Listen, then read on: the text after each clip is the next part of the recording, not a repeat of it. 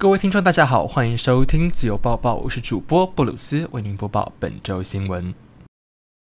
抖音 App 超越 Facebook 与 Instagram，成为 iOS 第一季下载数冠军。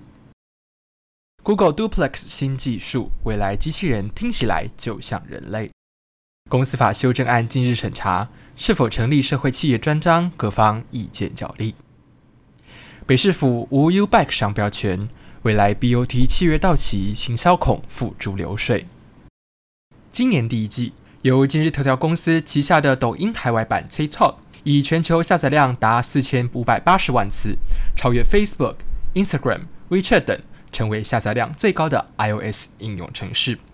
抖音是一款发布十五秒左右音乐短片为主的音乐创意 App，在中国，一年有高达一点二亿的活跃用户，而抖音在海外的胜利也呼应了今日头条 CEO 张一鸣的目标，将旗下的产品推向全球。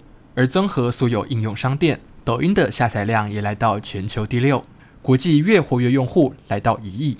凭着邀请知名网红和明星使用，加上病毒式的影片宣传，更结合人工智慧向用户精准推送影片，身为社交平台的黑马，抖音的发展。不容小觑。五月八日，Google 举办了年度盛会 Google I/O，并以人工智慧为主题推出一系列新服务。其中最吸睛的非 Google Duplex 莫属，借由与 Google 助理结合，使得过去已然可以完成特定工作的 AI 语音助理，摇身一变成为能骗过人类的智能帮手。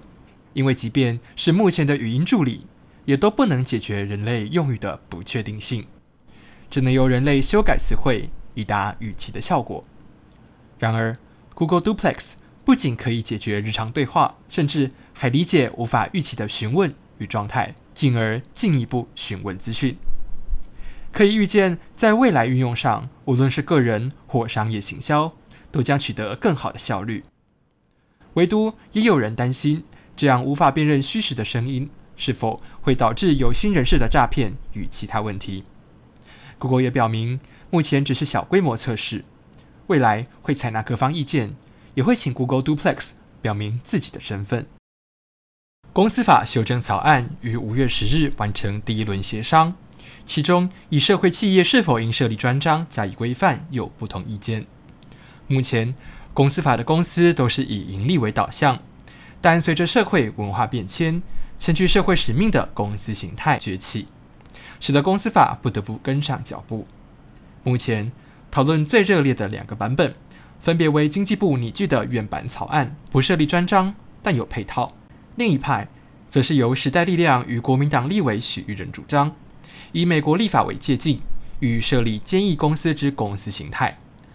此二版本聚焦于如何让社企公司维系其使命，以及公司资讯揭露。支持者认为，唯有揭露公司资讯，才能使社企保持社企之实。